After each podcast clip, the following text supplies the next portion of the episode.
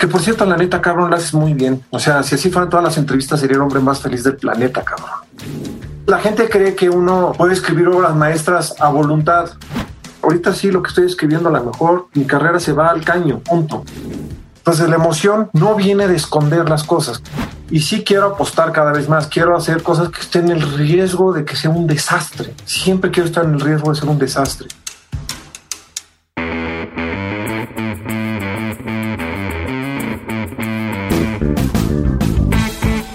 Hola a todos, yo soy Diego Barrazas y esto es Dementes, el podcast en el que tengo conversaciones profundas, reales y prácticas con las personas que hacen y no que dicen que van a hacer, que están constantemente retando el status quo y desafiando las reglas convencionales para hacer realidad sus proyectos. El día de hoy mi invitado es Guillermo Arriaga y Guillermo es un escritor al cual seguro conoces por películas como Los Tres Entierros de Melquiades Estrada, que él escribió y que le hizo ganar un premio en Cannes, Amores Perros, 21 gramos y Babel, con la que fue nominado al Oscar por Mejor Guión. Ha ganado muchos otros premios y nominaciones y uno de los premios más recientes es el premio Alfaguara 2020, que es el premio más importante para escritores hispanohablantes por su novela más reciente llamada Salvar el Fuego, que por cierto se los recomiendo bastante, me gustó muchísimo, es, está fuerte, pero es un ir y venir de emociones y de hecho lo platicamos aquí en el episodio. En la descripción de este episodio encuentras más detalles de Guillermo y los enlaces a la novela. Antes de empezar, te recuerdo que si quieres seguir desarrollándote y aprendiendo, la mejor plataforma educativa en español la encuentras en platzi.com diagonal de mentes. Platzi se escribe P-L-A-T-Z-I, platzi.com diagonal de mentes. Esta es la plataforma de aprendizaje online más importante del mundo. Tienen más de 600 cursos que van desde negocios, diseños, programación y creatividad, pero también puedes encontrar cursos de temas como escritura de guion, storytelling y producción audiovisual. Todos los meses se agregan cursos nuevos y todos son garantía. Cada uno es creado e impartido por expertos y se mantienen siempre actualizados. Si quieres llevar tus proyectos al siguiente nivel e invertir en ti, esta es una gran opción. Entra a platzi.com diagonal de mentes, suscríbete y échale un ojo a la biblioteca de cursos. Dime por Instagram cuál curso estás tomando ahorita y si eres miembro, qué es lo que más te ha gustado de Platzi. Ahora sí, te dejo con mi episodio con Guillermo. Espero que lo disfrutes mucho y te hago una pequeña advertencia. Si te molestan las palabras altisonantes o si estás con niños, te recomiendo que cambies de episodio porque este no es el que vas a poder escuchar. A mí me encantó, un gustazo haber platicado con Guillermo, así que espero que lo disfrutes muchísimo.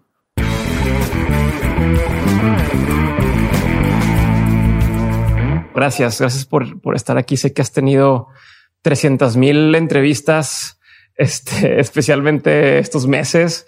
Y, de verdad agradezco un montón que, que, nos hayas dado oportunidad. Me encanta todo lo que estás haciendo y me encanta cómo no es una sola cosa. Pareciera que es una sola cosa, que es, eres escritor, pero el, el producto impacta muchas, tiene muchas salidas, ¿no? Entonces me encanta eso y quisiera compartirlo con la gente. Eh, entonces, eh, espero que la gente al escuchar eso también quiera comprar más de lo que de, de, bueno de salvar el fuego y el resto de los de los libros. Ok, okay pues muchas gracias. No me voy a clavar 100% en el libro. Si hay unas cosas que quiero tocar del libro, pero también quiero tocar un poco de tu historia. Sé que has compartido varias ocasiones, entonces trataré de. ¿Pudiste leer el libro o, no pudiste leer?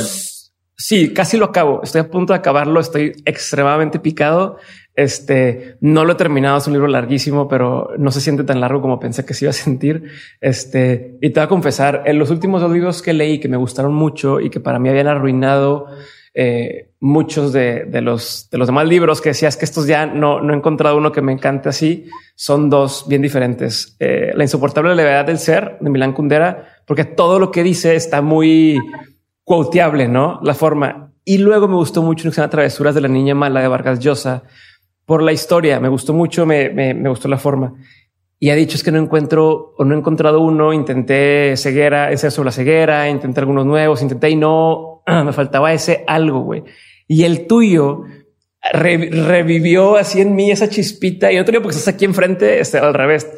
Estoy muy nervioso que estás aquí enfrente porque de verdad me encantó lo que y me lo recomendó Raúl Carados. En, en lo, lo, tuve en, en, el podcast y dije, vamos a ver qué tal y me clavé y luego me lo recomendó la abuela de mi esposa. Me dijo, no, está medio fuertecito, imagínate, este, pero pues igual te va a gustar. Y lo empecé a leer y dije, no mames. Y entonces empecé a descubrir hacia atrás todos los demás. O sea, cuando hice el clic de, ah, es el mismo pelado que hizo Amores Perros y aprovecho por ya empezar de esto, ¿no? Pero es el mismo pelado que, que escribió Amores Perros y que escribió Babel y que escribió, eh, empecé así como a, a unir las piezas y dije, no mames y tengo pendiente leer hacia atrás todos los demás libros, pero ya de cuenta que desde hoy tienes un, un, fan.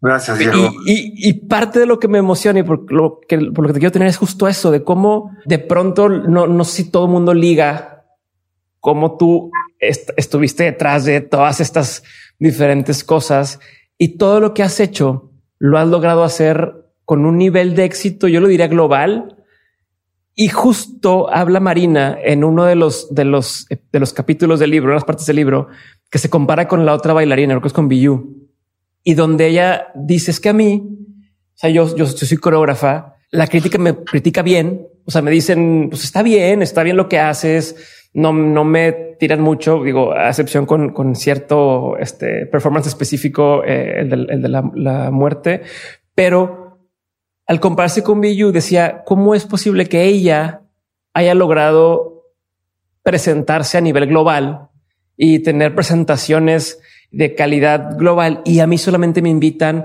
a la universidad de no sé qué y a tal y en Latinoamérica.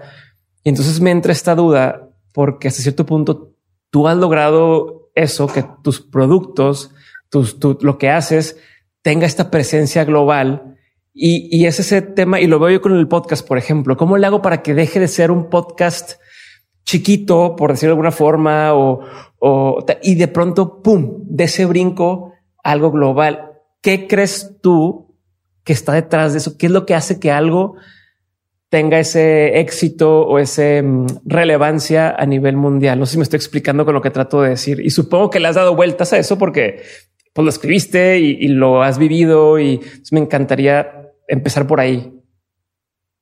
Mira, te voy a dar una cita de uno de mis grandes maestros, que es William Faulkner. William Faulkner decía, quieres ser universal, habla de tu vecino. Creo que muchas veces queremos hacer intentos muy grandes por ser abiertamente universales y mientras más abiertamente universales somos, queremos ser, menos lo somos. Cuando más hablamos de lo que tenemos cerca, cuando más hablamos de lo que conocemos a profundidad, cuando más queremos reflejar cuestiones que, que, nos hieren, nos curan, nos emocionan, nos alegran, nos entristecen, a mí y al que tengo al lado, entonces empieza a tener una dimensión humana y la dimensión humana creo que es lo que le da a algo la capacidad de ser universal. Entonces yo sí coincido con Faulkner que si hablo de mi vecino, ya hablo de mí, voy a tener más capacidad de ser universal que si estoy pretendiendo ser universal. Ok. Y, en el libro justo mencionas, no fue Faulkner, fue eh, Flaubert, que habla y en ese mismo espacio de tiempo menciona el tema de la emoción, ¿no? Tus novelas creo que están cargadísimas de, de, de, emociones y me hacen a mí, mientras lo leo, sentir desde pena, asco, hasta cachondeo, eh, risa, todo. Y tú en el, libro mencionas su frase donde dice que a veces es un poquito de trampa en el arte meterle emoción y están esas dos posturas, ¿no? ¿Te relacionas con alguna de ellas? No, mira, Flaubert decía que no había que ponerle emoción al libro, que había que dejar que el libro fuera frío y que la emoción le pusiera al espectador. Pero por otro lado, tú lees a los grandes maestros de la literatura desde la Biblia o desde Herodoto, desde Homero, pasando por Eurípides, por Esquilo, por Sófocles, Shakespeare. Shakespeare lo que tiene es emoción cada palabra tiene emoción en Shakespeare. Rulfo tiene emoción en cada palabra. Faulkner tiene emoción en cada palabra. Hasta autores pretendidamente fríos como Borges tiene emoción. Entonces, yo sí, yo, yo, yo sí creo que, que la emoción es un componente importante en la creación del arte. Yo estoy en desacuerdo con Flaubert. Yo sí, yo, yo sí creo que, que hay una emoción genuina, porque hay, hay emociones tramposas. Por ejemplo. Ah, por ejemplo, eh, pues de algunos cantantes que usan clichés para, ¿no? Sí, sí, sí. Su boca es manantial de... Ya. Hay, hay, hay, hay, una cuestión que ya está como armada, que es una emoción tramposa, que creo que es a la que se refiere Flaubert. Ok. Pero hay emociones que surgen cuando tú confrontas de manera directa al espectador o al lector, ya sea en la pintura, en la escultura, en el cine o en la literatura. A mí me gusta ir directo. Hay quienes hacen esta, por ejemplo, con su mástil eniesto, él penetróse las caderas de Odalisca y produjo en ella las seres inefables. A mí sí me gusta, le metió la verga. sí, y así lo pones en el libro. Y creo que es más efectivo que el espectador encuentre estos veneros de franqueza a estarle dando este soslayo a este. Yo me acuerdo alguna vez hice, hice una película fallida que yo produje, El Búfalo de la Noche, y una actriz me dijo, oye, ¿no vas a hacer desnudos artísticos? Le dije, defíneme desnudo artístico. ¿quién, hace el amor? ¿Quién hace el amor artísticamente? Dices. Entonces, pues tengo una chupada en close up en la película y tengo un golden shower en close up en la película. Y eso para mí puede ser muy artístico. Entonces pareciera que lo soslayado, lo escondidito, lo... Y a mí sí me gusta que, entonces la emoción no viene de esconder las cosas, que a mí eso, eso es a mí lo que me molesta. Tratar de darle un barniz de elegancia.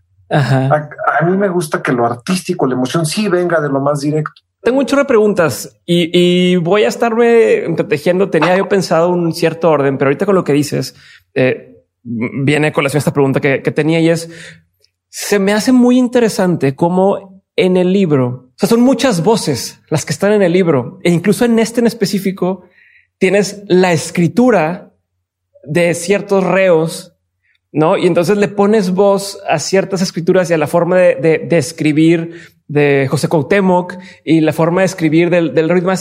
Y quería, ¿cómo, ¿cómo manejas tú porque de pronto leí un, texto de, José Couto y está muy chingón escrito. Y el libro está muy chingón escrito y se ve como si fueran voces distintas, pero las dos están muy chingonas. O sea, las dos son, son muy, podrías adoptar, por así decirlo. Ah, voy a hacer un libro solamente con la voz de José Cuauhtémoc o un libro de poesía solamente con esa voz. Y por sí solo, si fuera un seudónimo, estaría chingón. ¿Cómo, cómo haces ese ir y venir y cómo logras que, a pesar de que estás metiéndole esta, forma de hablar al, personaje, eh, siga manteniéndose o siga siendo fiel a esta forma de, comunicar que es la que tú dices, porque inclusive aunque, aunque estés tratando de hacerle ver a la gente que, que, que, el, reo escribe chingón, logras meter elementos que lo hacen ver chingón, pero crudo y, y no cursi y no, y no falso. ¿Cómo? ¿Cómo, cómo es ese proceso en tu cabeza y de decir, ah, no, ya se me pasó la mano o, o, o no, le falta? ¿Cómo, güey?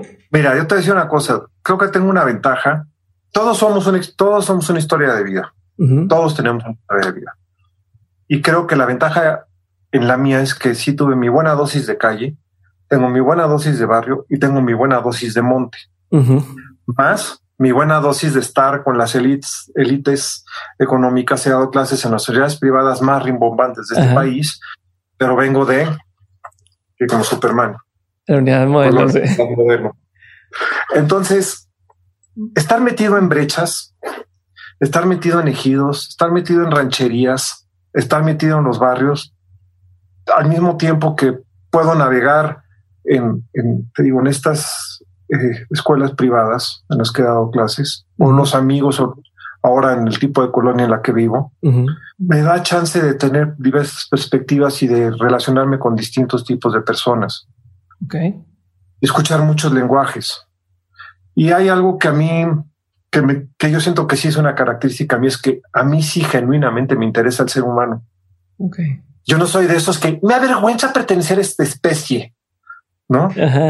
Sí, de que, que estamos bien mal. Como... Desde el iPhone, deseando desde el iPhone que creó mi especie. Volando en el avión que creó mi especie. ¿no? Pues bájate del avión, deja tu pinche iPhone y si tanto te avergonzamos, métete al pinche monte, ya no te chingando. Pero a mí sí me interesa. Entonces, soy muy bueno para sacar la sopa carnal. Yo sí, en cinco minutos ya sé si ya, ya le saco los secretos a todo el mundo. y me interesan. Y como ven que me interesa, se abren. Entonces, puedo saber qué trae la gente por dentro, puedo saber cuáles son sus debilidades, puedo saber qué es lo que les molesta, qué es lo que los, los aliviana. Y pues sí es una habilidad que tengo para, para, para hacer eso, porque sí me interesa el ser humano. ¿no? Sí, pero de ahí a que, o sea, porque eso me queda claro cómo se aplica, por ejemplo, en la construcción a lo mejor de cada uno de los personajes y de cómo cada personaje por sí solo se ve extremadamente real y me hace dudar de pronto no sé, citas a ciertas personas eh, y dices, ¿este güey existirá o no existirá? Y me pongo a googlear así de, este existe, o sea, ¿estabas hablando alguien o no? ¿Existió? Cuando hablas de, de, y de Neil Cassidy, dices, a ver, si son, si son personajes reales o no, no, no con Biyu y demás. Eso me queda claro. Entonces, como con lo que me dices de cómo logras imprimirles rasgos humanos y desde en, lo bonito y en lo y en lo mm, que pudiera rayar en, en lo grotesco, no de, de, de lo, tema de los fluidos y esas cosas. Pero justo mi pregunta ahorita era tenía que ver con el tema de cuando escriben las cartas. O sea, cómo, porque una cosa es como tú me hablas a mí y cómo tú escribes.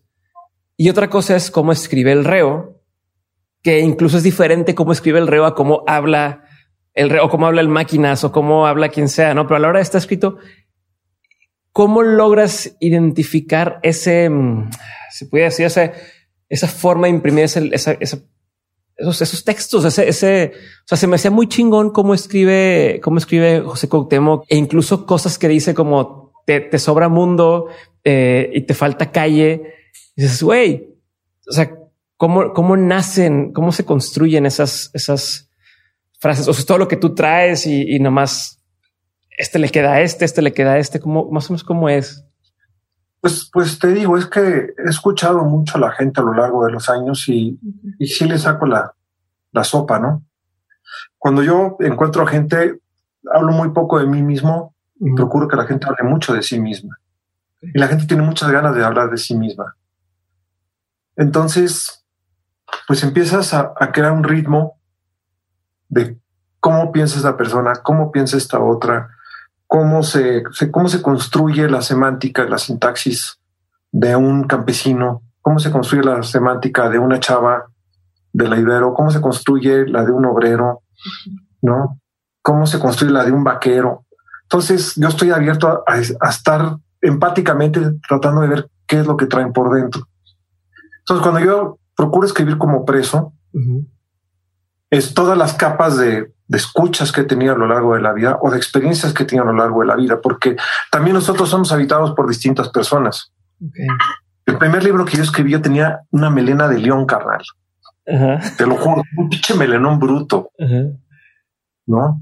Eh, ahora, pues, pues no, era una persona distinta que me habitó. Y es también entender que cada etapa de tu vida es una persona y puedes aprovechar esas personas en cada etapa de tu vida para construir personajes. Ok. Porque no eres solamente el que eres ahora. Ajá. Tú fuiste un morro ahí, no sé cómo haya sido de morro, cómo haya sido tus desmadres. Ok, y, pero, y en línea con eso, que igual no, no, no son las dudas que tenía desde antes, pero me van surgiendo. ¿Cómo separas porque a fin de cuentas todo lo que escribes y todo lo que tus personajes hacen salió de tu cabeza, ¿no? Ahorita que hablabas de ser varias personas. Y así como pudieras dar destellos de romanticismo, puedes dar eh, destellos de crueldad y puedes decir, hoy ¿cómo, lo cómo mataron a tal persona? Y la forma en que lo escribes, a cierto punto eso lo tienes en tu, en tu cabeza, ¿no? Entonces, ¿cómo rompes? Eh, y te lo pregunto porque me ha pasado a mí y, y, estoy seguro que le ha pasado a mucha gente que dice, si escribo esto y lo publico, qué va a pensar, qué va a pensar o la gente de mí o mi familia de mí, que aunque el personaje sea el que dijo esas palabras o el personaje sea el que eh, le hizo eso al bebé, a su hermanito chiquito, por decirte algo, pues si lo estoy diciendo, si lo está diciendo el personaje es porque a lo mejor están, cómo se, cómo separas esa parte de, de, tu ser. Me vale madres. Así.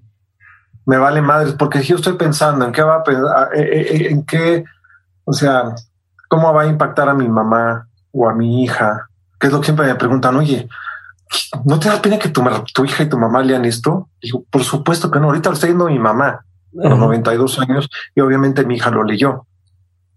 Mi hija estuvo en la filmación del Golden Shower a los 16 años. ¿Tú crees que me vaya a preocupar? O sea, yo no me puedo, yo, mi, mi trabajo es contar historias y contarlas lo mejor posible.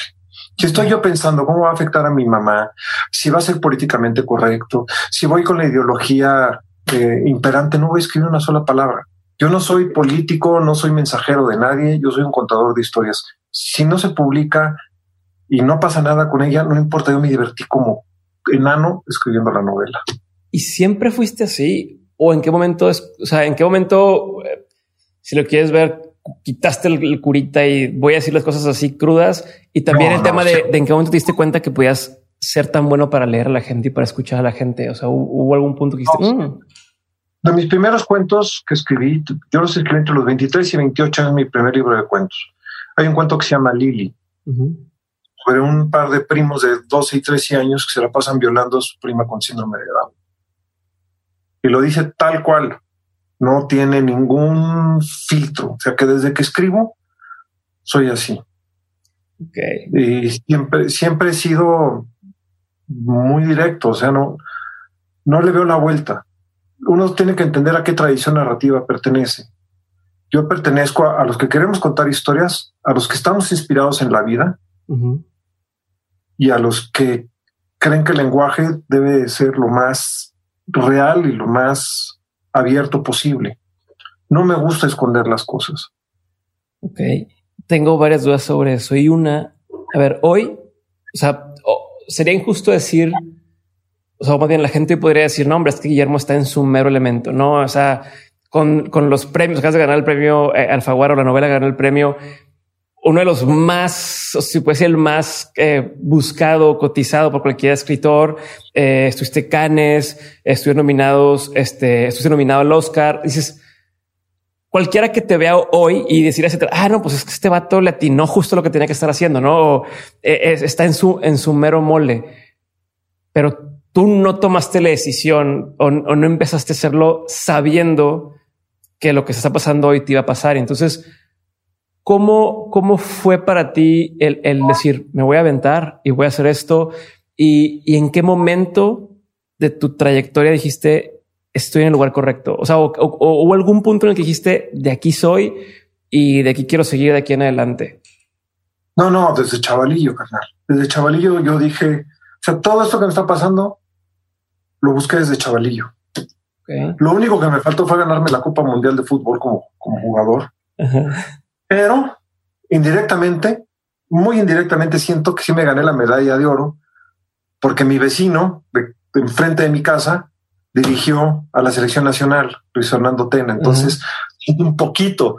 Sí, como parte del... Algo le di la vida a Luis Fernando para que llevara la selección. está chingón, o sea, está chingón eso de, de, de, cómo, cómo uno se puede sentir parte de, algo. Es como, como cuando ganó la selección, o sea, gana un partido de selección y todos nos sentimos. Eh... No, pero, déjame decirte una cosa que sí es muy importante. A ver. Para un morro de la unidad modelo, ver que tus vecinos, Luis Fernando y Alfredo, llegan a los más altos niveles del fútbol, dices, a juego que se puede. Cuando yo vi que, Alfredo a los 17 años debuta contra el Cruz Azul, a los 17 años, 17, dices, pues sí, sí, cabrón, sí se puede. O sea, sí, sí impacta lo que hace la gente a tu alrededor. Y lo dije el otro en una entrevista, hasta el mismo Luis Fernando me echó un, me echó un ring, me dijo, gracias, carnal. Dije, no, güey, porque es la verdad. ¿No? Es la verdad. De alguna manera, ese grupo de amigos, los chavas, los, los, los, los morritos que estábamos ahí jugando fútbol y nos impactamos unos a los otros. Y si terminas impactado por la gente que te rodea, por tu banda. Y sí, eh, eh, entonces yo tendría nueve años, yo agarraba una botella de refresco y daba mis agradecimientos en los Óscares. Y yo desde chico quería ganar Cannes, el Nobel, el Oscar y la Copa Mundial de Fútbol. O sea, así iba, así con todo. Dije, voy con todo hacia allá. Claro, pero hubo un momento que más o menos me desvié, pero luego regresé y dije, ni madre, tú vas hacia allá y no te mueves de ahí. Pero, o sea, me queda claro el, el, el, tema de decir, va, yo siempre supe o siempre pensé que quería lograr eso. Estamos, pero una cosa es el quiero hacer esto y de pronto empezar, porque a fin de cuentas esos premios quieras que no requieren cierta aprobación de, de, un externo, no de que un externo diga, ah, según un consenso, consenso tu, tu escritura, tu libro, tal, gana el premio, no?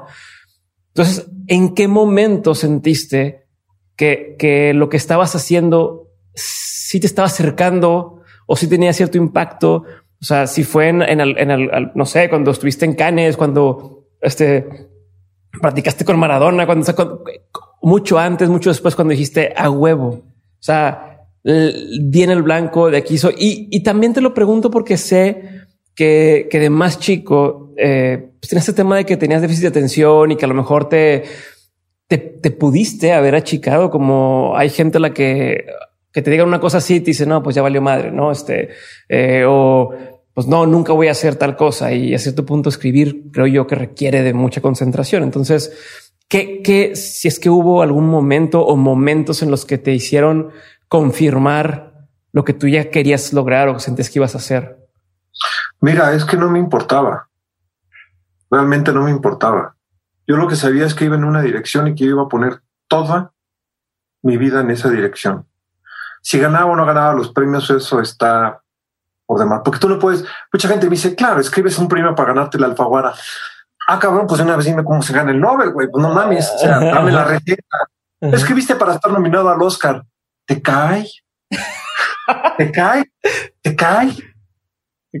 ¿Te cae? Claro, es que es una película para ganar un festival. Chale, la gente no tiene idea de lo que eso significa, ¿no? Claro, jugaste como Messi para ganarte la Champions güey, ¿cómo le haces para jugar como Messi? Entonces, yo lo que hago es realmente no estar preocupado por eso, sino estar preocupado por hacer el mejor trabajo posible. Los premios, la verdad, se sienten increíblemente bien. No me gané la Copa del Mundo, pero yo sí te puedo decir que ganarte Canes y ganarte la Alfaguara se siente cabrón. Cabrón, es una puta pinche alegría y felicidad que no te la acabas. Pero mi trabajo es construir una historia y hacerlo lo mejor posible y ponerle todo el rigor, porque aquí la palabra clave es rigor. Y esa la aprendí, la aprendí del deporte precisamente, cuando quise ser jugador profesional de fútbol. Sin rigor no la vas a hacer. Si no te rompes la madre como se la rompió Alfredo Tena para ser futbolista profesional, no la vas a hacer. Y Alfredo, yo te puedo decir que teníamos el mismo nivel de juego, el mismito el mismito. Somos troncos los dos de Amadre. No es precisamente el jugador más técnico de la historia, pero el güey con rigor, o sea, tuvo rigor, entrenaba todo el puto día. Entonces, lo que yo puedo hacer es tener rigor.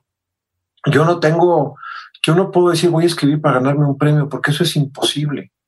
Imposible. No, la energía está en otro lado. Estás concentrado en lo que en otra cosa y no en el trabajo. Y sí que, exacto y sí quiero apostar cada vez más, quiero hacer cosas que sean, que estén en el riesgo de que sea un desastre. Siempre quiero estar en el riesgo de ser un desastre. y, y, bueno, hay gente que me pega durísimo. Hay críticas que dices, híjole, duelen, pero dices, pero ni modo. Eso me pasa porque he estado en el borde del desastre. Y te aguantas, ¿no? El que se lleva se aguanta a cierto punto muchos de tus personajes terminan siendo este reflejo de, de O sea, esto que me dices ahorita me hace pensar en, en Héctor, por ejemplo. Este, no, sí es Héctor, sí Héctor, que, que hace películas. Sí, me hace pensar en, en, un poquito en eso de que el güey pues, se va al extremo para, para retar y, y, y, me impresiona cómo, cómo logras imprimir esta naturaleza que tú tienes a, a las cosas. Y algo que noto eh, por mí es una pendejada, pero que noto en tu, en tu, en tu producto determinado, es cierto, mm, no sé si, si se le llame, es como, como esta mezcla de que lo haces por tus huevos y, y medio contrario a, a, lo, a, lo, que es. Y de hecho te escuché alguna vez decir que escribiste Escuadrón Guillotina, era una especie de, de venganza a, tus maestros que te decían es que así y, encasillado. Percibo esa esencia en, en el resto de las cosas que, que, hasta ahorita he visto de ti y quería saber qué tanto, qué, qué, qué te, qué te prende, o qué te da ese fuego a ti para hacer tus proyectos eh, incluso a cierto punto el dirigir tu propia película, eh, no sé si fue un producto también de por mis huevos y lo voy a hacer y, y, y esta, no, ¿cómo se le llama? Como pues, estos huevos, no sé, no, no, no, me faltan, no sé escritor, no me sé las palabras, pero tenacidad de, de, hacerlo. ¿Qué es lo que te... No, es que la, la palabra correcta es por mis huevos. No hay otra. No hay otra palabra. Es que, es que es por mis huevos. Es que si no lo haces por tus huevos, entonces ¿por qué lo haces? Este, y no, y no es por mis huevos como de arrogancia. Ajá. Es que esto es lo que yo quiero. Es que mira, carnal, tenemos una sola vida. Punto. Los creyentes creen que hay otra vida. Creen. No están seguros. Creen. Tienen fe de que hay otra vida. Yo soy ateo y sé que esta es la única que tengo. Entonces no la quiero desperdiciar en cosas que no me gustan. No quiero, no quiero sentir que mi vida se fue ahí, que fue una gelatina. Es horrible sentir que tu vida no hiciste nada con ella. ¿Y te ha pasado? Sí, entonces, a mí no me ha pasado un solo segundo. He hecho exactamente lo que he querido. Si fuera de ganarme la Copa del Mundo, ¿no? O de haber sido jugador profesional o haber boxeado en las Olimpiadas. Pero pues eso era, era más, más cabrón. Pero una vez, porque yo no, sí quería ser deportista, pero yo sabía que lo que realmente me, me, me motivaba era, era, crear una obra, más que ser un deportista. O sea, no me, no me pude engañar mucho tiempo. Sí me hubiera encantado ser basquetbolista profesional. Si hubiera podido, si hubiera, me hubiera ido a Estados Unidos a estudiar, si hubiera sido basquetbolista, te lo juro que sí lo hubiera sido. Para el fútbol no, porque el fútbol sí era malísimo, cabrón. Okay. Pero, pero sí tiene que ser por tus huevos, porque si no es por tus huevos, la gente termina diciendo, es mejor que tú decidas a que te decidan. Okay. Ahora, mi obra puede ser mala, puede ser lo que quieran, pero es la que yo he querido hacer y no me he vendido. No he hecho una película que diga, puta madre. Si he hecho, si he hecho cosas malas, sí, pero las he hecho yo. Ajá. No me he vendido. No me han dicho, oye, te doy cuatro millones, ya es una mamada. ¿no? O, ¿por qué no escribes un libro que sea como un chick flick? Este, te, una, te, damos un adelanto. ¿Me sí. Yo sí firmo, firmo mis, hasta mis fracasos los firmo yo, los firmo con orgullo. ¿Y cómo le haces con tus hijos, por ejemplo, que están también dirigiendo? Eh, yo sé que es muy difícil poder no, no, o sea, no puedes tú controlar el éxito que puedan o no puedan tener ellos, ¿no? O sea, es imposible que uno eh, haga eso, pero y, y, lado a, a, lo que te decía de, de al principio, que, que, que, Marina dice, ¿cómo le hago para tener un éxito de forma global? Y también apoyado con lo que dices ahorita del rigor y de, y de eh, echarle los huevos, ¿cómo transmitirías o cómo propicias que tus hijos puedan superar tu éxito o alcanzar tu éxito? Y lo pregunto porque yo tengo un hijo chiquito y me encantaría también poder ver la forma de, oye, por aquí, cabrón, ¿no? Y seguro mucha gente que escucha le va a servir lo que sé que me vas a decir ahorita para ellos y para, para quien sea. Mira, para empezar, lo que más me importaba a mí es que fueran buenas personas. Primero que nada. Y traté de ser un padre muy presente, lo más que, lo más que pude. Cuando eran chiquitos, todas las noches les conté historias. Todas las noches les conté historias. Y luego procuré que me acompañaran a ferias literarias, a festivales de cine, a rodajes, alfombras rojas, ¿no? Compartir con ellos lo que hago. Yo creo que si te ven trabajar y saben la pasión que le pones, ellos mismos empiezan a absorberla. No es tanto estarle dando consejos, mira esto y aquello, simplemente te están viendo lo que tú haces. Y, ven, si yo hablo de rigor, y ven que, que me chingo, van a decir, pues el rigor sí es importante. Yo hago algo, por ejemplo, en los rodajes. Pido las fotos de todos los, los, todos, todos, técnicos, meseros, choferes, y estudio los nombres de cada uno. De tal manera que cuando yo llego al set no digo, oye tú, digo, oye Pedro, ¿cómo estás? Buenos días, Juan, ¿cómo estás? Leticia, qué gusto saludarte. Laura, eh, gracias por estar aquí trabajando. Y a todos los saludo, a todos los saludo en la mañana y de todos me despido en la tarde. Y eso quiero, así son mis hijos.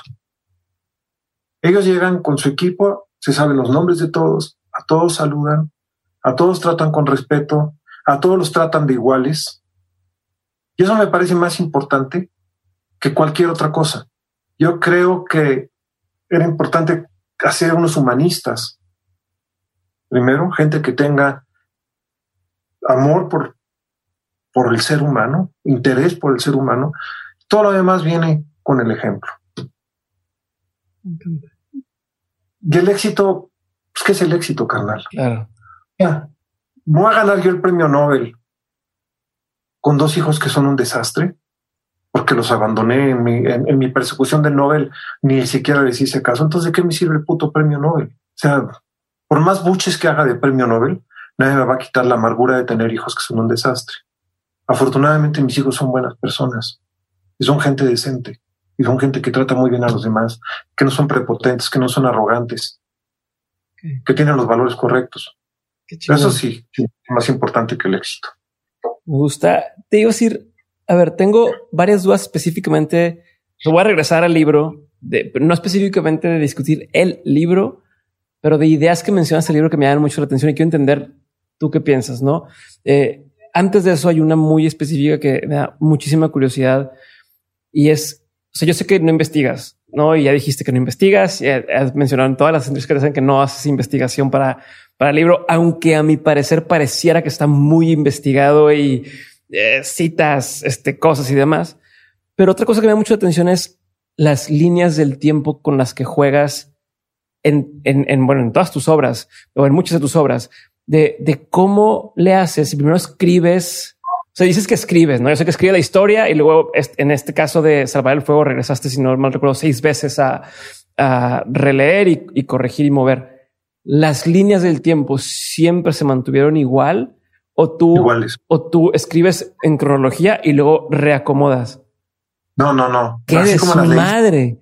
Qué difícil. Así, así, lo escribo, así lo escribo sin diagrama y sin nada, así las voy inventando sobre la marcha las, las reescrituras no, no reacomodan las líneas del tiempo, las, son, son estilísticas, fundamentalmente estilísticas y de, y de edición, pero no, no manipulan las líneas del tiempo. Muy pocas veces. lo que sí reacomodé fue eh, los, los, textos de los presos, algunos, porque el momento de cortar no quería que quedaran muy pegado Marina con, con Marina otra vez, entonces necesitaba uh, algo que rompiera eso, entonces entonces por tener unos textos de los presos. Pero esas líneas del tiempo, así las escribí. Está bien, cabrón. Y así también Amores Perros, así está. Y, o sea, ¿cómo, cómo le has, o sea, cómo ese proceso específicamente, cómo lo, cómo, cómo vive en tu mente? No te haces bolas, no dices, ah, chinga. porque me impresiona porque ni siquiera es, ni siquiera son los tres, cuatro puntos de vista que van llegando al mismo lugar, sino son los tres, cuatro puntos de vista que brincan y regresan y se empatan en el tiempo y de repente saca sorpresas de, ah, cabrón, cómo, digo, no quiero spoilear, pero, o sea, sabes, de, no, no voy a decir cosas, pero este, o sea, este personaje era el que hizo tal cosa y dices, ¿cómo? Pero mira, Diego, estudia un poquito la estructura de esta conversación que hemos tenido. Sofisticadísima. hemos ido de mis hijos acá y allá, ha sido muy sofisticada y no nos perdemos. Lo que pasa es que no somos conscientes de la sofisticación narrativa que usamos en el día a día. Cuando tú haces consciente la sofisticación de estas estructuras narrativas en el día a día, te das cuenta que puedes escribir una novela como la que escribo yo.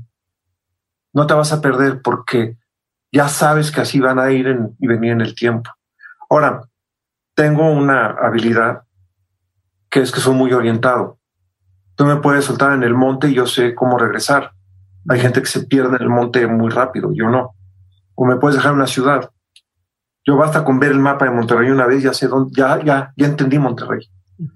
No tengo otras, por ejemplo, no me sé ni las reglas ortográficas, porque no tengo el sentido de la lógica.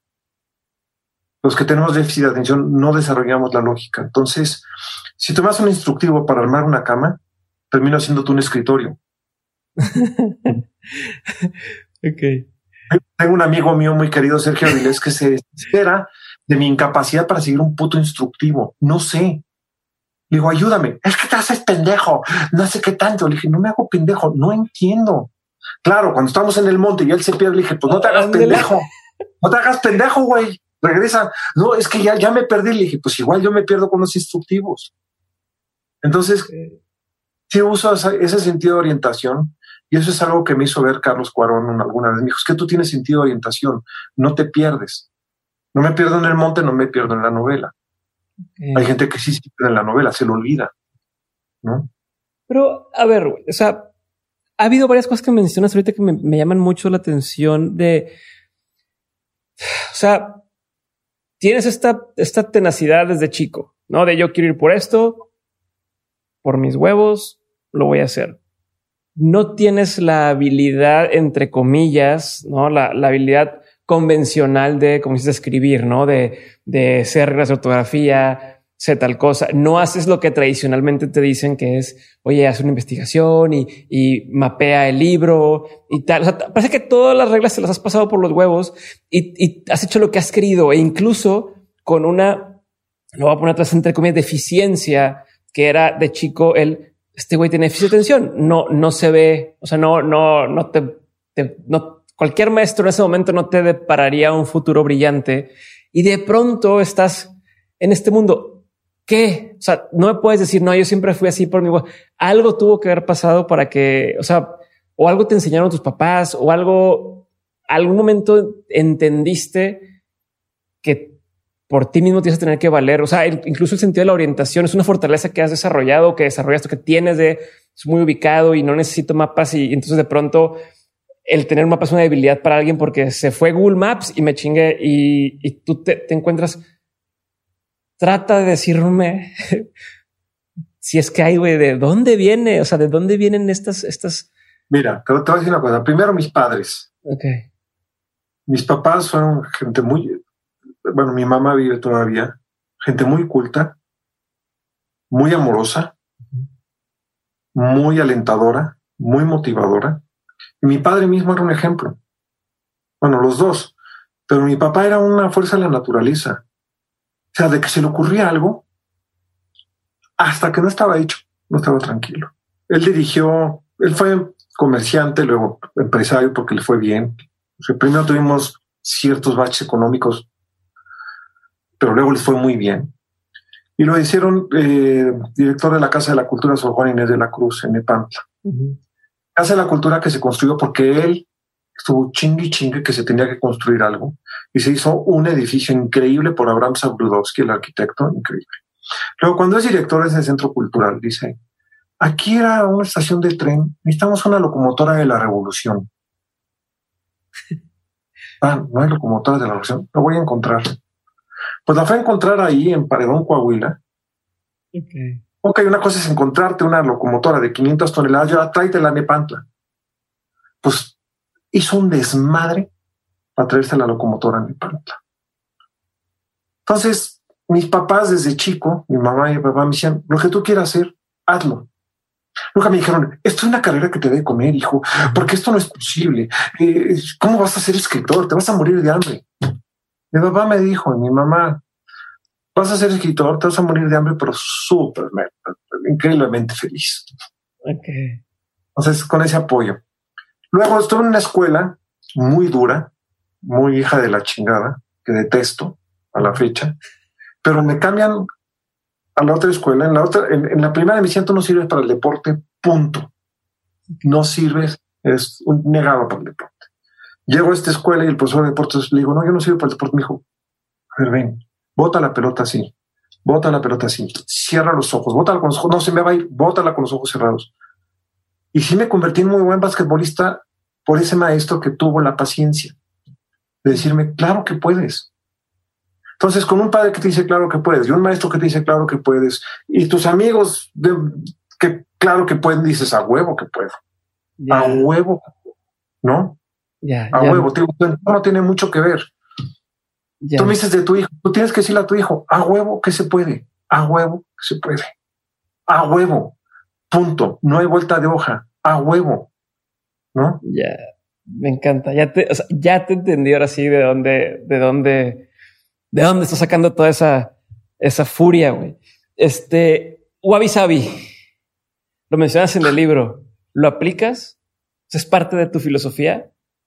Mira, eso lo, lo, lo, lo, escuché decir a Julián Herbert en una conferencia hace, cuando yo estaba escribiendo el libro y me quedé muy impresionado por lo que dijo, ¿no? Yo que soy tan desordenado, soy un desmadre. Yo llevo un cuarto de hotel, te lo juro, yo digo, tengo dos minutos aquí y hay un puto tiradero. ¿Qué hice? ¿Qué chingados hice?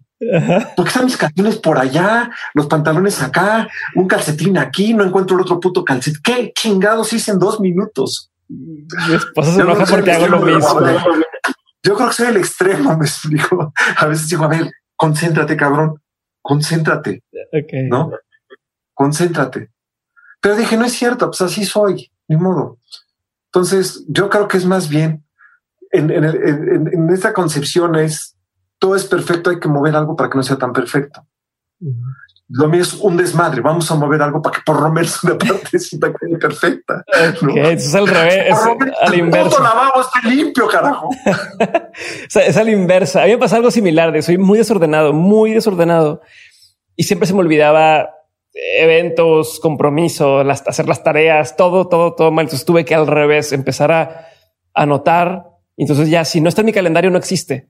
Oye, es que es muy ordenado porque está en tu calendario. No, al revés, porque tengo un desmadre y, eso. ¿Sabes que tienes déficit de atención? ¿Yo te lo diagnosticaron? No. Te lo acabo de diagnosticar, carnal. De plano. La gente que tenemos déficit de atención, lo que sugiere es que apuntes todo lo que tienes que hacer. Yo tengo alguien que me ayuda porque si no me dicen qué tengo que hacer, no existe. No existe. Mi hijo que tuvo déficit de atención, se lo detectamos de chico, fue con una psicóloga, le decía, tienes que apuntar todos los días las tareas que tienes que hacer. Entonces tú lo tienes, o sea, tienes todas las características de una gente que lo tiene, que te lo diagnostique un neurólogo, que platica con tu neurólogo y que te diga, a ver, a mí, a mí yo me acuerdo que una vez le dije a una, a una amiga mía que era psicóloga, hace muchos años, le dije, mi hijo me heredó mi carácter, este, es un desmadre. Me dijo, no es un carácter, es una falla neurológica. Ay, sí, no mames. Me dijo, sí, es una falla neurológica. Dije, ya sabes, pinche psicólogo se inventa cada mamada. Y no, resulta que sí. Los que tenemos déficit de atención no hay una, una madurez de ciertas terminales eh, neuronales.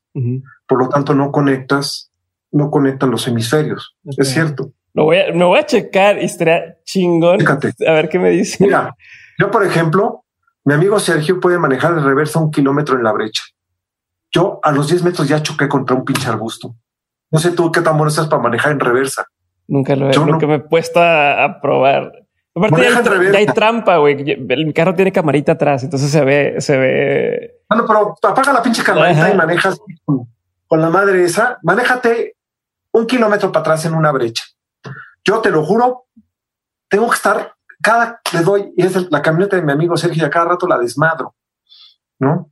Ok, lo voy a checar. Ya me hiciste dudar. Mi mujer, mi, mujer dice, no, puede ser que arreglo la casa y está arreglada la casa y llegas tú. Y en dos minutos, dos minutos es un puto desmadre. Me pasa lo mismo. no mames. No mames. ¿No? Me pasa lo mismo. Y por más que digo, no, ya, ya ahora sí va a quedar con madre así, no dura limpia, no, no.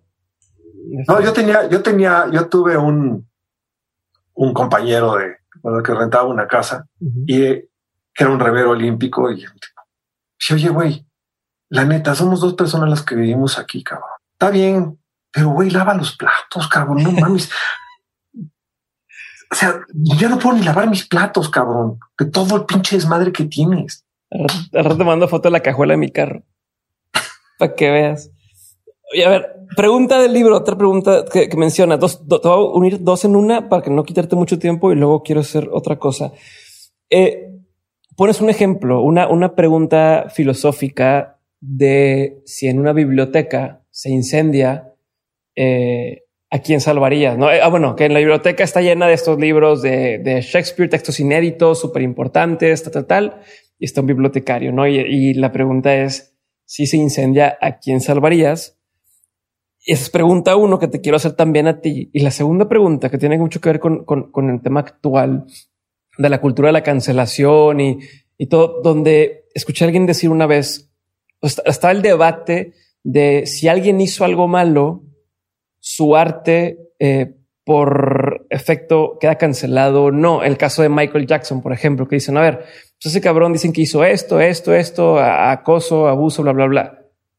Pero su música deberían también dejar de pasarla en ningún lugar o si, si es arte y estuvo chingón, que siga sucediendo, ¿no? Y tú pones ese ejemplo con los autores que estuvieron en la cárcel y que ahora ciertos autores que estuvieron en la cárcel y que sus libros pues, quedaron chingones y demás, no lo que, lo que escribían. Eh, entonces son como dos preguntas, no tiene que ver una con la otra, pero me encantaría aprovechar para hacerte las dos al mismo tiempo y, y cuál es tu postura ante ambas cosas. Mira, la primera, yo creo que soy el fan más grande que tiene Shakespeare en el mundo. O sea, no, no, no puedo agradecerle a Shakespeare que haya estado en el mundo. Y me imagino que sus inéditos agregarían una riqueza incalculable al mundo. Pero yo me voy por la vida del bibliotecario. ¿Por qué? Porque sin seres humanos el arte no tiene sentido. Si tú no peleas por la vida, si tú no tienes quien te escuche, entonces no hay arte. Y ese bibliotecario puede ser quien escuche a ese Shakespeare que se va a quemar. Entonces yo siempre voy a ir por la vida. Siempre. Punto. Se queman, te lo juro, yo me, estaría triste el resto de mi vida porque se quemaron los inéditos de Shakespeare.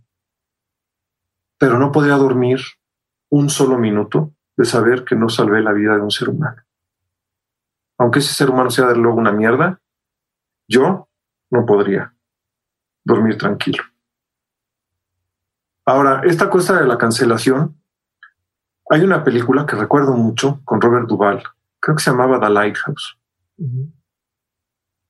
que es un tipo, es un malandro de estos elegantes, dice, todos los seres humanos han hecho algo que les merece cinco años de cárcel por lo menos.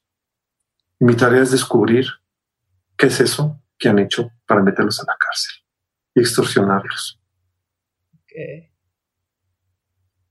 Yo no creo que todos estos puritanos, porque hay un puritanismo bestial, quiero saber qué han hecho.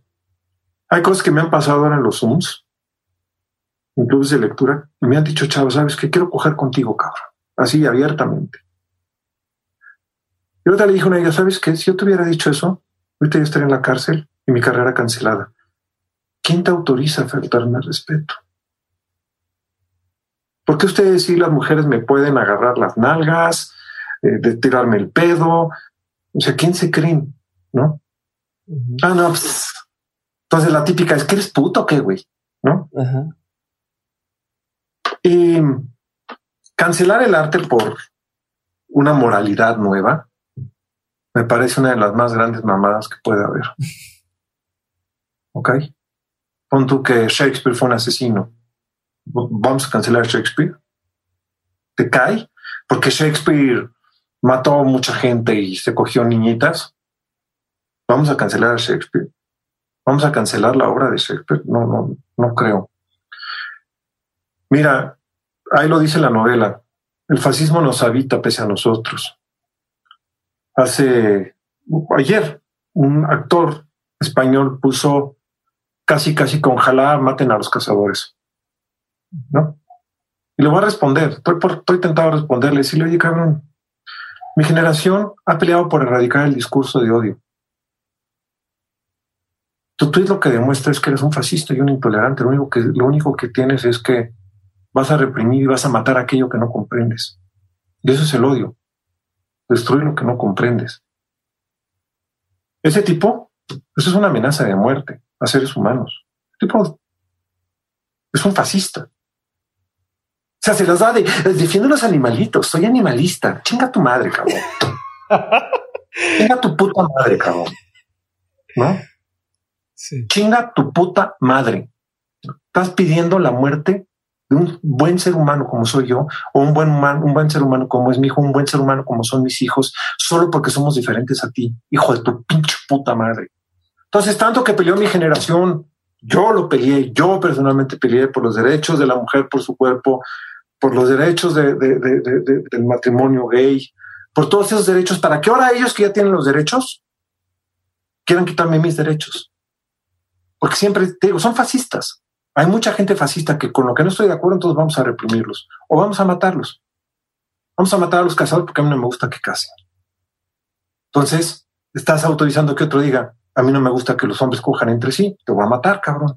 O a mí no me gusta que las mujeres tengan libertad sexual, las voy a matar. Una vez que tú empiezas a decir, hay que matar a alguien por algo, ya estás creando un discurso de odio. Y el odio se revierte muy fácilmente. Qué cabrón. Con eso, Guillermo, pasamos a la segunda parte de la conversación. Este, si me permites, son preguntas concretas. Ok. La pregunta es concreta. la respuesta no tiene que serlo. Contesto si paso a lo siguiente.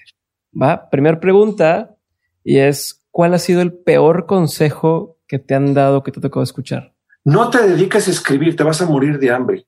Que no fueron mis padres, insisto, fueron amigos de mis papás. O sea, o una orientadora vocacional que me dijo, eres muy inmaduro, quieres ser escritor, director de cine, deportista profesional y actor. Madura. ¿Qué dices hoy? ¿Me la pelas? Sí. o sea, a ver, a ver, y acá entre nos, es, justo eso. Eh, ¿Te sirve a ti de gasolina que te digan que no? O sea, yo tengo un problema, tengo un pro, no sé si es problema o tengo. A mí, cuando me dicen, es que no vas a, no van a llegar lejos o no vas a hacer esto, tal, es, es como vas, me la vas a pelar. O sea, vas a ver que sí y, y por mis pantalones. Y sé que es un problema, pero en tu caso, ¿qué? ¿Te pasa? ¿No, te pasa?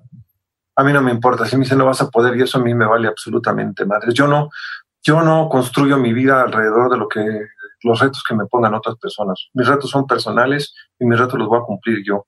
Si a mí, alguien me dice, no vas a poder, me vale madre si lo pienso o no lo piensa, no le quiero demostrar que puedo o no puedo.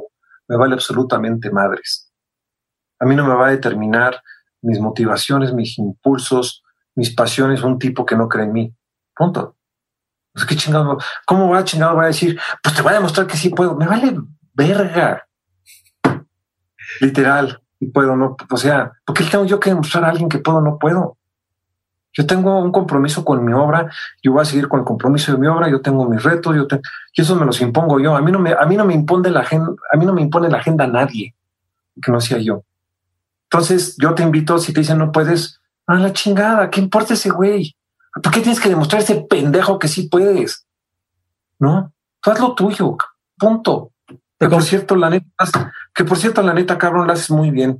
Es de las entrevistas más inteligentes que me ha tocado hacer en mi vida, cabrón. Que es un honor, güey. Gracias. No, en serio, Diego. Te lo digo en serio. Te, estás preparado, güey. Haces preguntas inteligentes, lo haces con soltura. No, gracias. Eh, y, güey, ¿qué chingados te importa? No vas a poder. ¿Qué chingados te importa? ¿No? Wow. Sí. ¿Y, en eso te comparas también? Siguiendo en línea, ¿te comparas? O sea, tomas a tus ídolos, por así decirlo, o a la gente, no ídolos, por la gente que admiras o que dices, no, nunca te... No, no, no, yo no, yo no puedo ser mejor que Borges o que Faulkner o que Rulfo.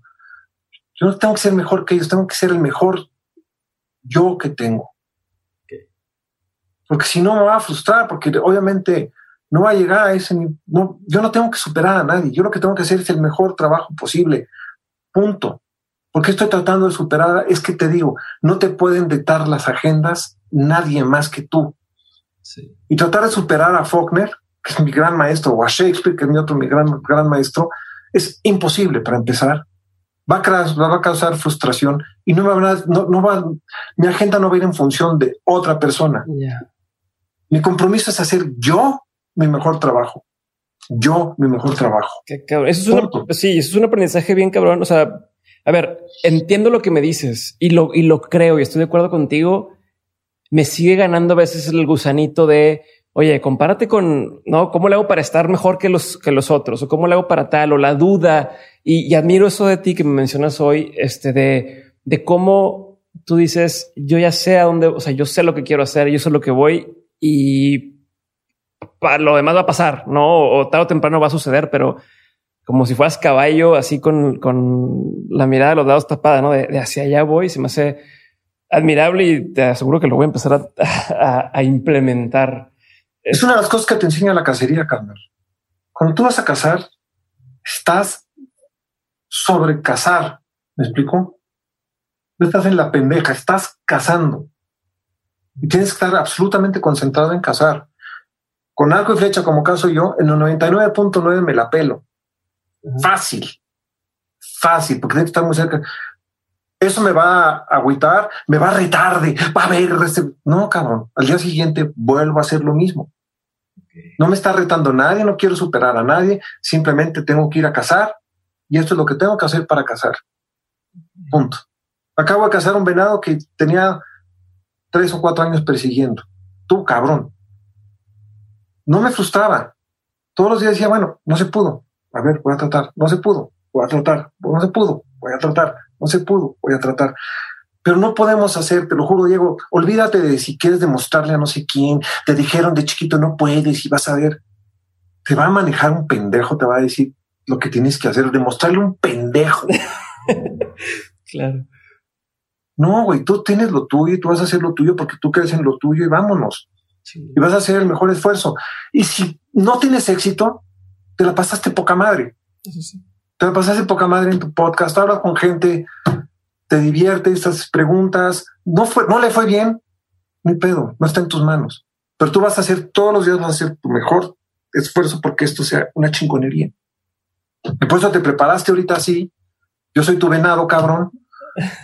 Te preparaste, hiciste, ¿sí me explico? Yeah.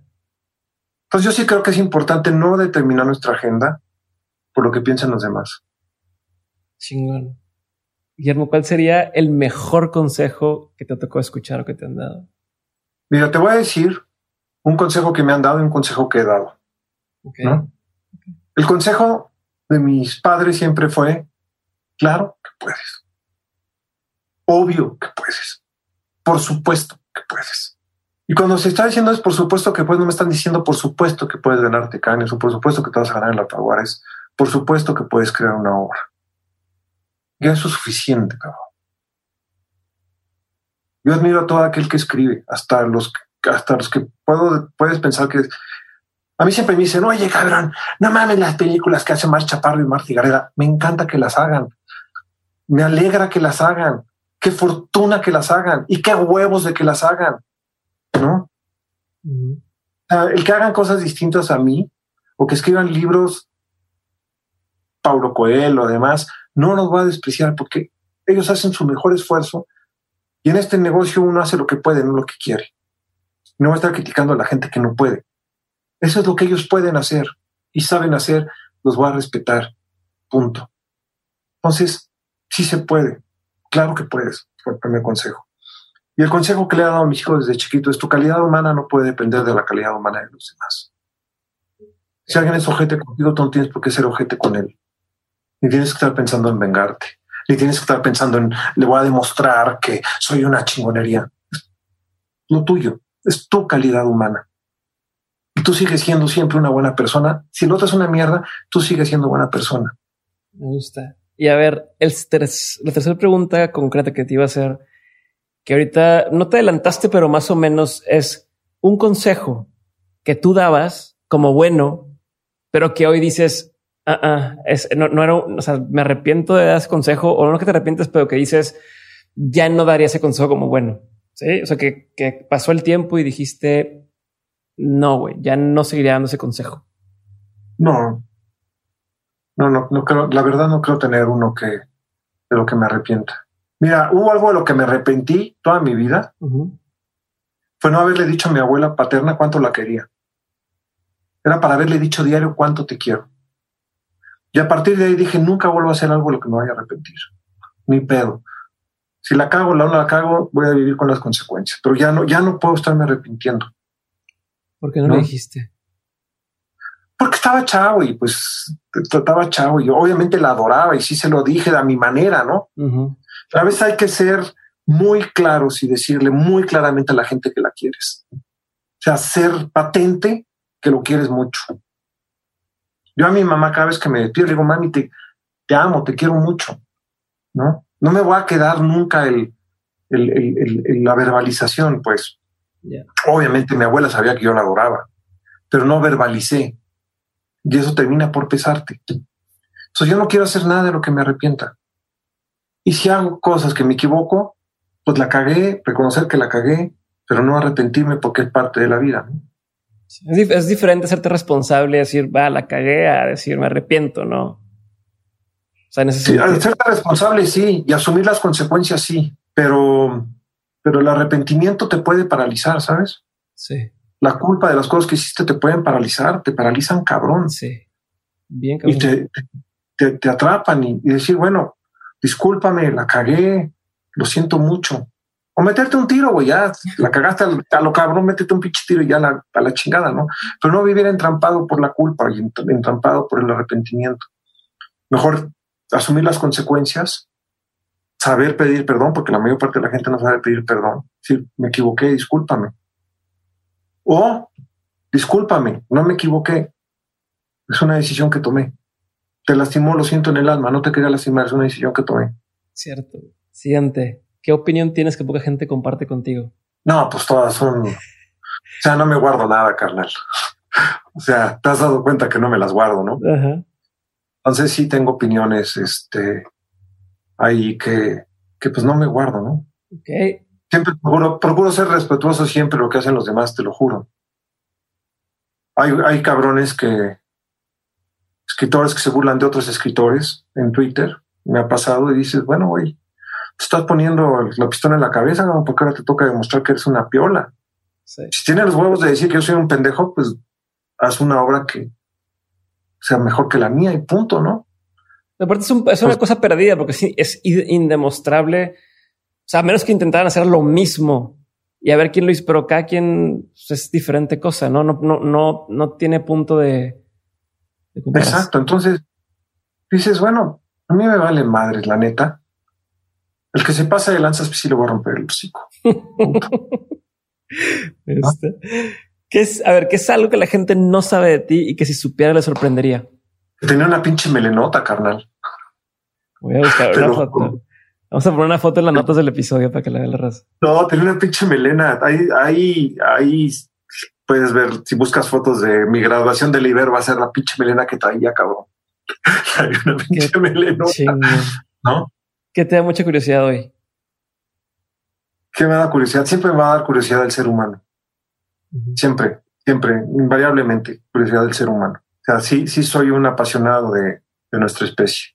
Libro, película, documental, pieza de arte, serie, no que me recomiendes, pero que más bien haya marcado un antes y un después en tu vida o en tu forma de pensar. O sea, que haya dicho, no mames, me voló la cabeza esto.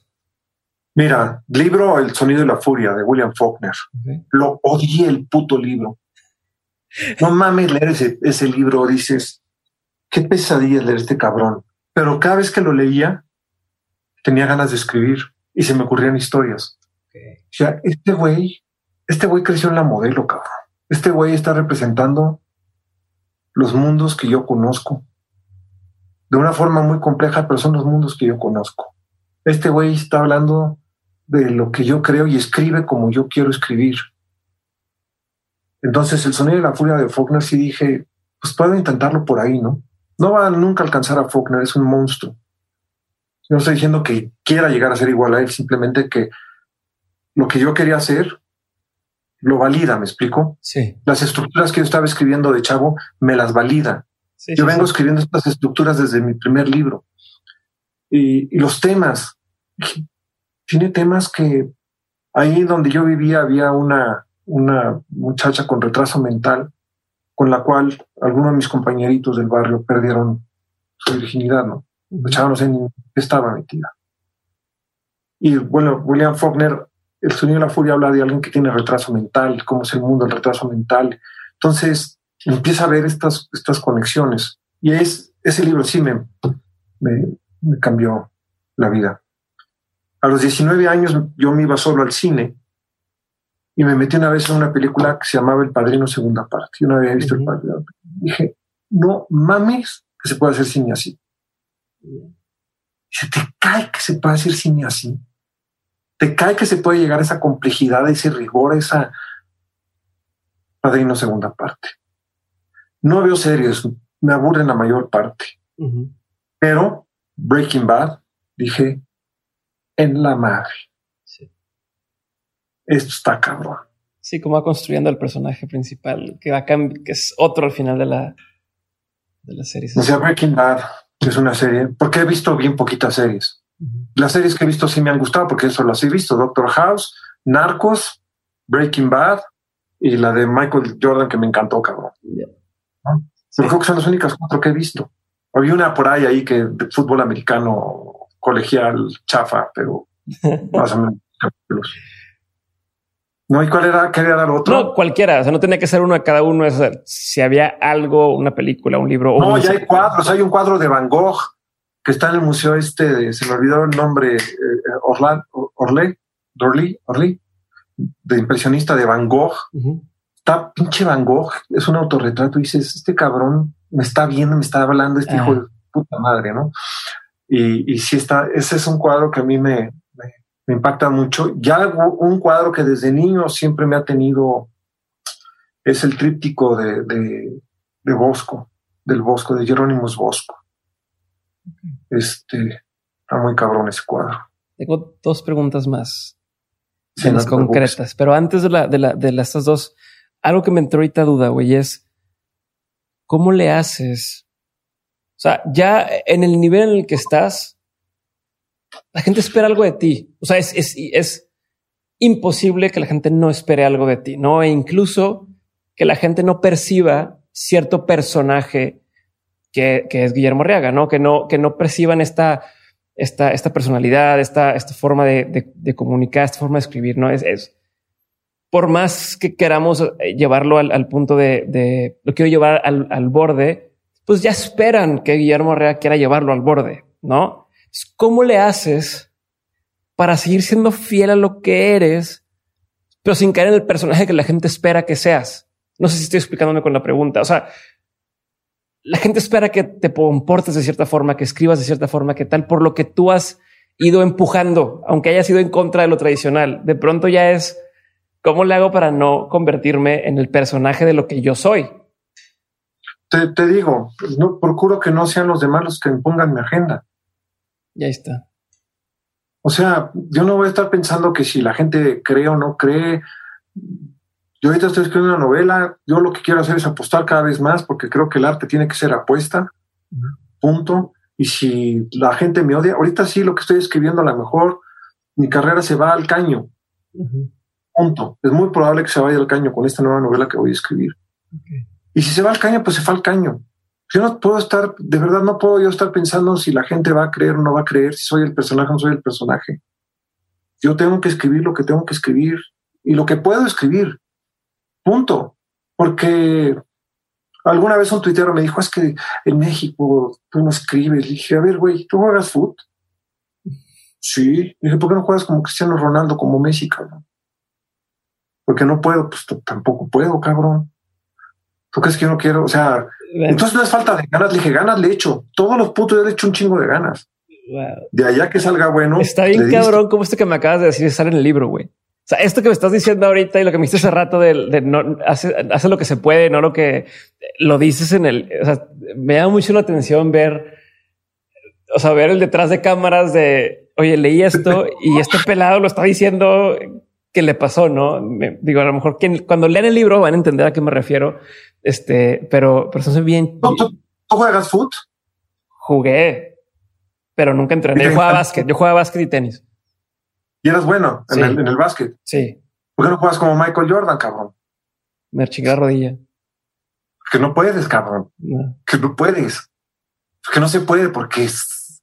Entonces la gente cree que uno puede escribir obras maestras a voluntad. Si yo puedo escribir obras maestras a voluntad, te lo juro que las escribía tiro por viaje, ¿no?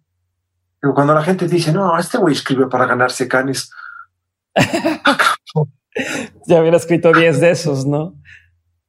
como dicen los gringos, that's Oscar bait. Güey, ¿en serio? ¿En serio crees que yo voy a escribir porque sé que me van a nominar? O sea, eso obviamente lo dice gente que no lo hace. Ese güey entrena para ganar champions. Sí, güey. ¿Cuántos morros hay en Monterrey tratando de jugar como Guiñac, cabrón? Que por cierto, el personaje de Mundo Viñac es un ligero homenaje a Guiñac. Ya. Sí, lo, llama Lo sospeché, pero no estaba seguro, no estaba seguro, güey. Este, oye, algo de eso también me salí del, del tengo otras preguntas, dos, los dos puntos que me faltan, pero ahorita dijiste algo y me, me hizo preguntarme espero que no, espero retomar la idea que se me está escapando, güey. Estamos en una sociedad, en un, en un momento de la historia en la que, o del mundo que todo lo queremos rápido, no es hacer, hacer, hacer. Eh, quiero escribir un libro, pero quiero escribir en un año, no quiero escribir en, y si ya logras en un año, quiero escribirlo en cuatro meses, quiero escribirlo en tres meses, quiero tener éxito ya, no? Y, y ves tras vez ha estado demostrado que eh, la persona que, que tiene éxito de la noche a la mañana realmente fueron 10 años hacia atrás en estarse construyendo o más.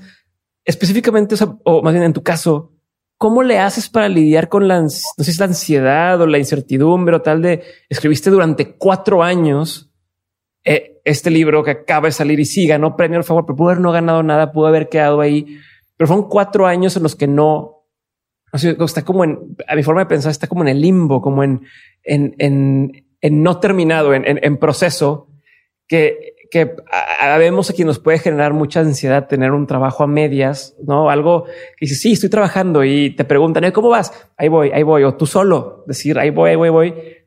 No, no veo cuándo va a acabar, no? Y, tus procesos todos son libros que toman años en hacerse. ¿Cómo manejas eso a, tu forma? ¿Trabajas varios libros al mismo tiempo? ¿Trabajas varias al mismo tiempo? ¿Le dedicas a una 100% y la vas trabajando? ¿Cómo evitas eh, el apurarte o el decir, no, ya se acabó o abandonas la obra? ¿Te dice cuándo se acaba? Nada más quisiera tocar eso antes de, de hacer tus últimas dos preguntas. No, bueno, voy a responder por lo último y luego voy a regresar a lo, a lo primero. Yo solo puedo trabajar una cosa a la vez. He campachaneado con el cine, he dirigido cortometrajes y segmentos porque me gusta mucho dirigir y no quiero perder el cine y produzco también películas pero mi concentración fundamental está en, la novela.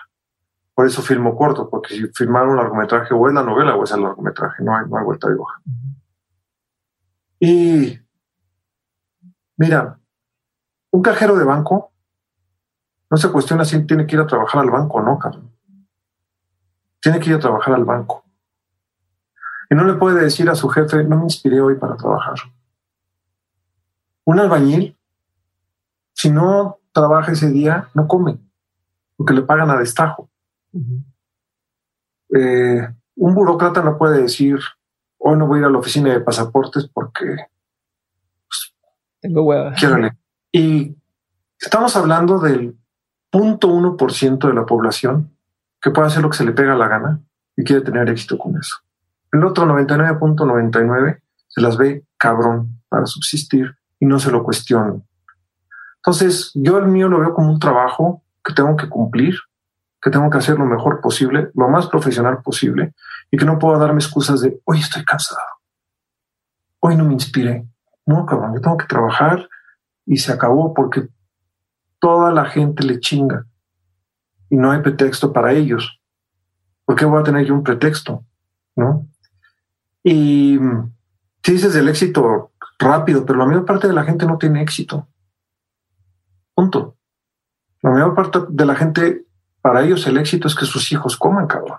Y no hay, podemos perder de vista eso.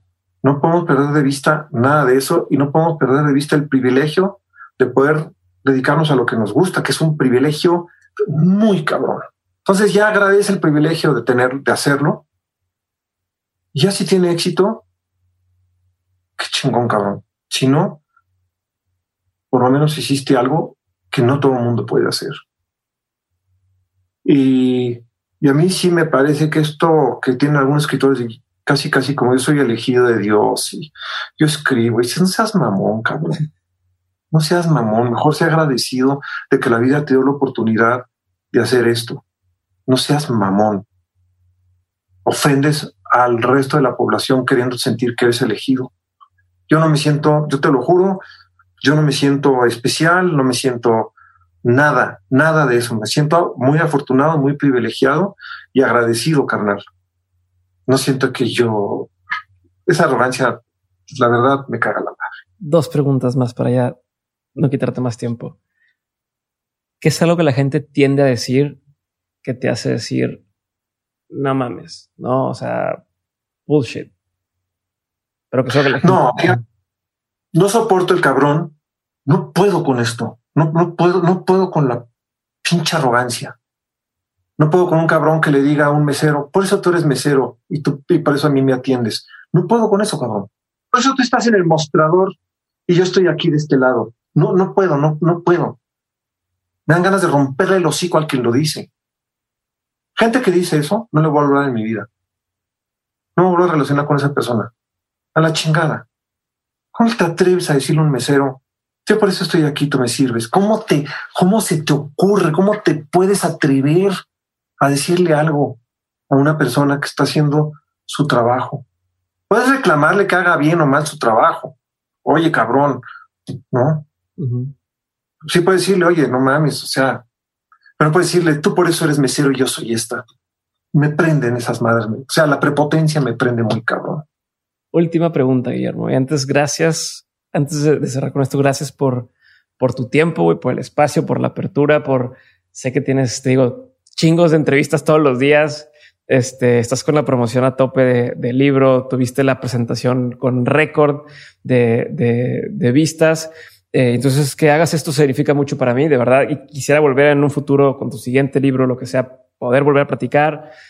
Em, disfruté bastante en mi, en mi caso y quien está escuchando esto, por favor, lean el libro, lo van a disfrutar y van a sentir de todo y, una chingonería. Si no lo quieren leer, escuchen un audiolibro, este, cualquiera, pero la historia está bien cabrona y tiene así unas curvas que ni te imaginas. Y ahora sí, Guillermo, última pregunta y luego a todos mis invitados. De todo lo que has aprendido o de todo lo que has vivido a lo largo de tu trayectoria a nivel personal, eh, trabajo, etcétera, has tenido un montón de aprendizajes. Si tuvieras que quedarte de todos esos aprendizajes con tres aprendizajes que quisieras tener siempre presentes, que, que fueran como tu brújula, ¿cuáles tres aprendizajes serían? Bueno, primero que nada te voy a decir que te que no importa el número de entrevistas que tengas, siempre se va a agradecer la inteligencia, carnal. Y te voy a adoptar, güey, te voy a adoptar como amigo si quieres, carnal. Porque la verdad es un tipo inteligente y hay gente inteligente, pues dices, no, pues este güey sí quiero que esté en mi vida, quiero ver qué dice de la vida, quiero ver qué pedo se trae, cabrón. La neta, Diego, o sea, si así fueran todas las entrevistas, sería el hombre más feliz del planeta, cabrón. No mames. Gracias, te lo ¿Eh? agradezco un chingo. Estaba bien nervioso de, estar riéndose aquí. Ahorita, te paso mi mail y mi teléfono, güey, y me cuentas, cabrón. ¿Sigues en Monterrey? Sí, sigo en Monterrey. Este, estoy a punto de irme a vivir allá, por cierto. Este, aquí tienes y no, güey, la, la, la, la, neta, este, te lo digo en serio, güey. Puedes ver otras entrevistas que hago. No hago este tipo de reconocimientos así nada más de. ¿No? Gracias, gracias de todo corazón. Si te va a adoptar, No, no te imaginas lo que significa que me digas esto. O sea, y la neta, eres vergas, güey. Eres vergas para lo que. Gracias, güey. Gracias. ¿Y qué aprendizajes he tenido? Una, te digo, a la gente que quieres, dile que la quieres.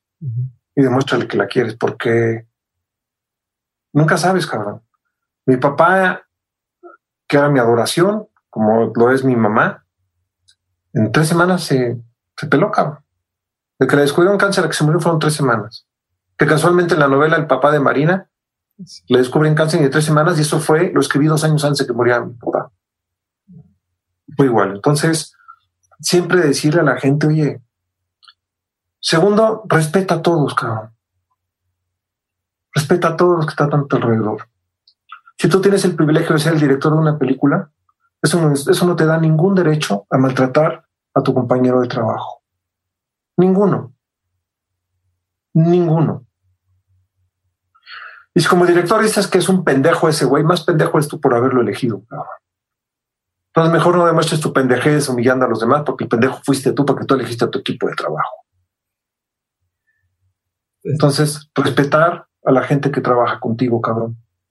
Puedes tener diferencias, puedes despedirlos, pero no tienes por qué humillarlos, nunca, nunca, nunca hay que humillar a nadie por, por cuestiones laborales. No le vas a gritar a alguien, yo no puedo con eso.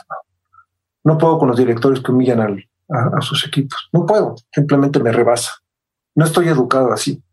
Yo sí sé directores que paran a la gente y le dicen, es que eres un pendejo. Y por gente como tú, el cine no avanza, la chingada. Güey, no mames, como, ¿por qué haces eso? Es un, es un tema ya como de, duelos internos, ¿no? Yo creo que tiene la persona y se los desahoga ahí. Es una grosería. Yo puedes, pueden preguntar en cualquiera de mis equipos de trabajo si alguna vez le faltaba respeto a alguien. Entonces alguien me puso en Twitter, escondes muy bien tu arrogancia. Le dije, cabrón, ¿me conoces en persona o por qué es que soy arrogante, cabrón? Pues por tu, tu fama te antecede y tus declaraciones. Le dije, para empezar, mis declaraciones están en Twitter, esas las escribo yo. Las que yo haga a la prensa son interpretaciones de mis declaraciones. Y segunda, ¿cuál arrogancia, güey? Háblale a cualquiera que haya trabajado conmigo, háblale a cualquier persona que me haya entrevistado. Es más, me hacen preguntas pendejísimas. Nunca pendeje un, aunque me haga la pregunta más pendeja un periodista, siempre le ayudo. Yeah. La otra me dice alguien, bueno, Guillermo, este, tú, ¿qué hiciste en Amores Perros? Le escribí. ¿No le escribiste? Sí. Y esta es tu primera novela, ¿verdad? Dices, pues este güey no tiene idea. No sabe. Entonces, en lugar de decirle eres un pendejo, es tu trabajo, como harían otros cabrones, digo, no, mira, te voy a explicar, escribí Amores Perros, escribí esta película, este es mi sexto libro, tal y tal. ¿Para qué? No humillo. ¿Para qué humillo a un periodista? Hay gente que me dice, ¿qué paciencia les tienes? Le dije, es que no es paciencia, es respeto, simplemente el respeto a un cabrón que está trabajando. Y el tercer aprendizaje que he tenido es, rómpete la madre, cabrón. Si rómpete la madre, queriendo a la gente que quiere, rómpete la madre, trabajando, rómpete la madre, pon todo porque es una vida la que tenemos y tú no sabes en qué momento se te pela. De repente, yo he tenido alumnos que saliendo de la clase, que uno vemos, se matan en un accidente. Me han tocado. Oye, cabrón, qué pedo, nos vemos al rato. Sí, la chingada. Me acuerdo de un amigo, Leonardo. ¿Vas a la comida? No voy, güey. Ese día se mató. Se estrelló y se mató. Entonces, pues más vale hacer las cosas en las que crees. Y una cosa que aprendí en este negocio es aprende a conciliar, nunca a conceder.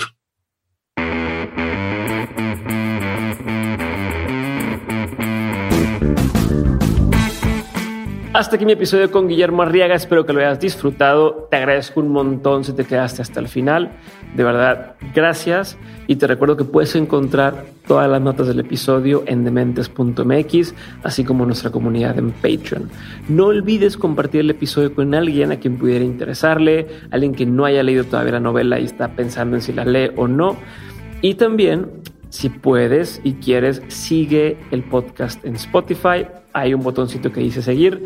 Dale seguir. Eso nos ayuda a que más gente pueda descubrir el podcast y así podamos tener cada vez invitados más chingones para que disfrutes cada vez más las conversaciones y aprendas más. Y si quieres seguir aprendiendo en grande, acuérdate que puedes hacerlo entrando a platzi.com diagonal de mentes.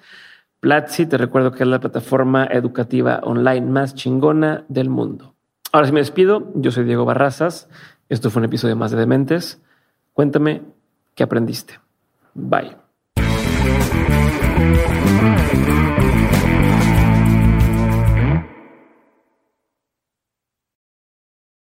With the Lucky Land slots, you can get lucky just about anywhere. This is your captain speaking. Uh, we've got clear runway and the weather's fine, but we're just going to circle up here a while and uh, get lucky. No, no, nothing like that. It's just these cash prizes add up quick. So I suggest you sit back, keep your tray table upright, and start getting lucky. Play for free at LuckyLandSlots.com. Are you feeling lucky? No purchase necessary. Void where prohibited by law. 18 plus terms and conditions apply. See website for details.